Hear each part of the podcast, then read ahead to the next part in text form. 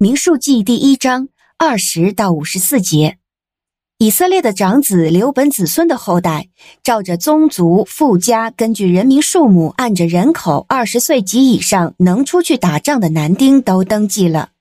流本支派被数点的共有四万六千五百人。西面子孙的后代，照着宗族富家，根据人民数目，按着人口，二十岁及以上能出去打仗的男丁都登记了。西面支派被数点的共有五万九千三百人。迦得子孙的后代，照着他们的宗族富家，根据人民数目，二十岁及以上，凡是能出去打仗的都登记了。迦得支派被数点的共有四万五千六百五十人，犹大子孙的后代照着他们的宗族父家，根据人民数目，二十岁及以上，凡是能出去打仗的都登记了。犹大支派被数点的共有七万四千六百人。以萨迦子孙的后代照着他们的宗族父家，根据人民数目，二十岁及以上，凡是能出去打仗的。都登记了，以萨迦支派被数点的共有五万四千四百人。西布伦子孙的后代，照着他们的宗族富家，根据人民数目，二十岁及以上，凡是能出去打仗的，都登记了。西布伦支派被数点的共有五万七千四百人。约瑟的儿子以法莲子孙的后代，照着他们的宗族富家，根据人民数目，二十岁及以上，凡是能出去打仗的，都登记了。以法莲支派被数点的共有四万零五百人。马拿西子孙的后代，照着他们的宗族富家，根据人民数目，二十岁及以上，凡是能出去打仗的，都登记了。马拿西支派被数点的共有三万二千二百人，便雅明子孙的后代，照着他们的宗族富家，根据人民数目，二十岁及以上，凡是能出去打仗的，都登记了。卞雅敏支派被数点的共有三万五千四百人，但子孙的后代，照着他们的宗族富家，根据人民数目，二十岁及以上，凡是能出去打仗的。都登记了，但支派被数点的共有六万二千七百人。亚设子孙的后代，照着宗族富家，根据人民数目，二十岁及以上，凡是能出去打仗的，都登记了。亚设支派被数点的共有四万一千五百人。拿弗他利子孙的后代，照着他们的宗族父家，根据人民数目，二十岁及以上，凡是能出去打仗的。都登记了。拿弗他利支派被数点的共有五万三千四百人。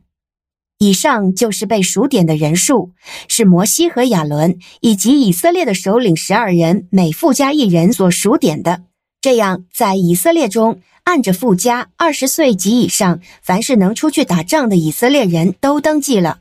被数点的共有六十万零三千五百五十人。只有利未人没有按着他们家族的支派数点在其中，因为耶和华曾对摩西说：“只有立位之派，你不可数点，也不可把他们的总数列入以色列人中。只要派立位人管理法柜的账目和其中的一切器具，以及一切属于账目的事物。他们要抬账目和其中的一切器具，他们要办理账目的事，在账目四周安营。”账目要起行的时候，立位人要把它拆卸下来；账目要支搭的时候，立位人要把它竖立起来。如果有外人走近，必须处死。以色列人安营要依照他们的队伍，各归本营，各归本旗。但利未人要在法柜帐幕的四周安营，免得神的愤怒临到以色列的会众。利未人要负看守法柜的帐幕的责任。以色列人就这样行了，耶和华怎样吩咐摩西，他们就怎样行。您现在收听的是天赋爸爸说话网。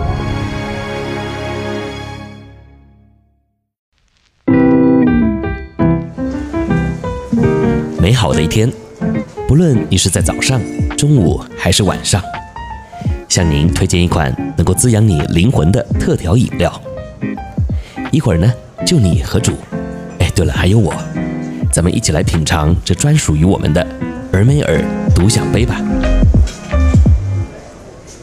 我是钟牧师，欢迎和我们一起进入到民数记的灵修。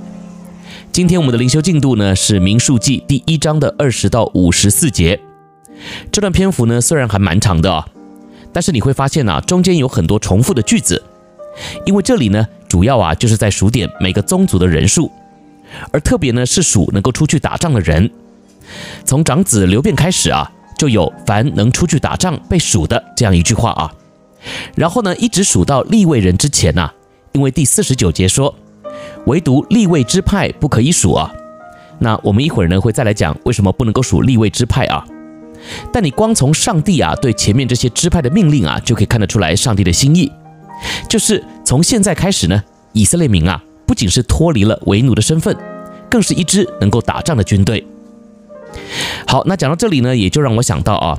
过去我们呢，也都是被世界给辖制的奴隶，常常呢在最终啊被捆绑，没有自由。但是基督呢释放了我们之后啊，我们就也成了自由的人。只不过往往我们就只是停留在被释放的喜乐之中，而就忘记了接下来还要训练自己刚强起来，让我们呢能够进入神的心意之中，成为能够打仗的军人。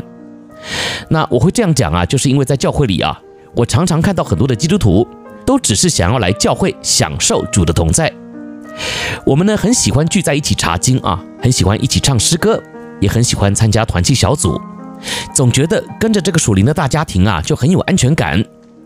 我并没有说这样不好啊，但是呢这样绝对不够，而且这样也不一定是主的心意哦。你看今天的经文啊，神把他们带离了埃及之后啊，并没有就告诉他们说，从今天开始啊，哎你们就无所事事了啊，好像接下来呢你们就好好的享受生活就行了。你看啊，上帝借由这数点的过程呢，告诉他们，在你们被释放之后啊，我还要你们一个个都成为军队。而言下之意就是啊，接下来我会带领你们去打仗，你们呢也会要面对许多的征战。所以今天我们再来看看自己啊，请问我们有预备好可以和神一起去打仗吗？你说，呃，哦，我是利未人啊，所以不用打仗啊。那如果你这样认为呢，那你就错了啊。神呢，只是说不要数点立位人的总数，但并没有说打仗的事和他们没有关系啊。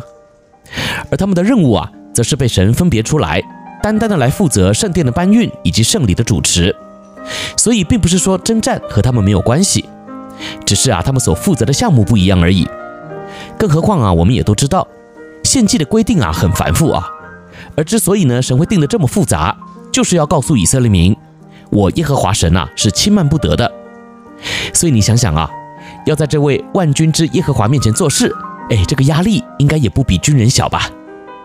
所以其实啊，神呢就是要属他的百姓之道啊，我们呢在上帝的面前确实领受了被释放的恩典，特别呢我们这些活在新约的人啊，已经是在基督里被释放，得着完全的自由了。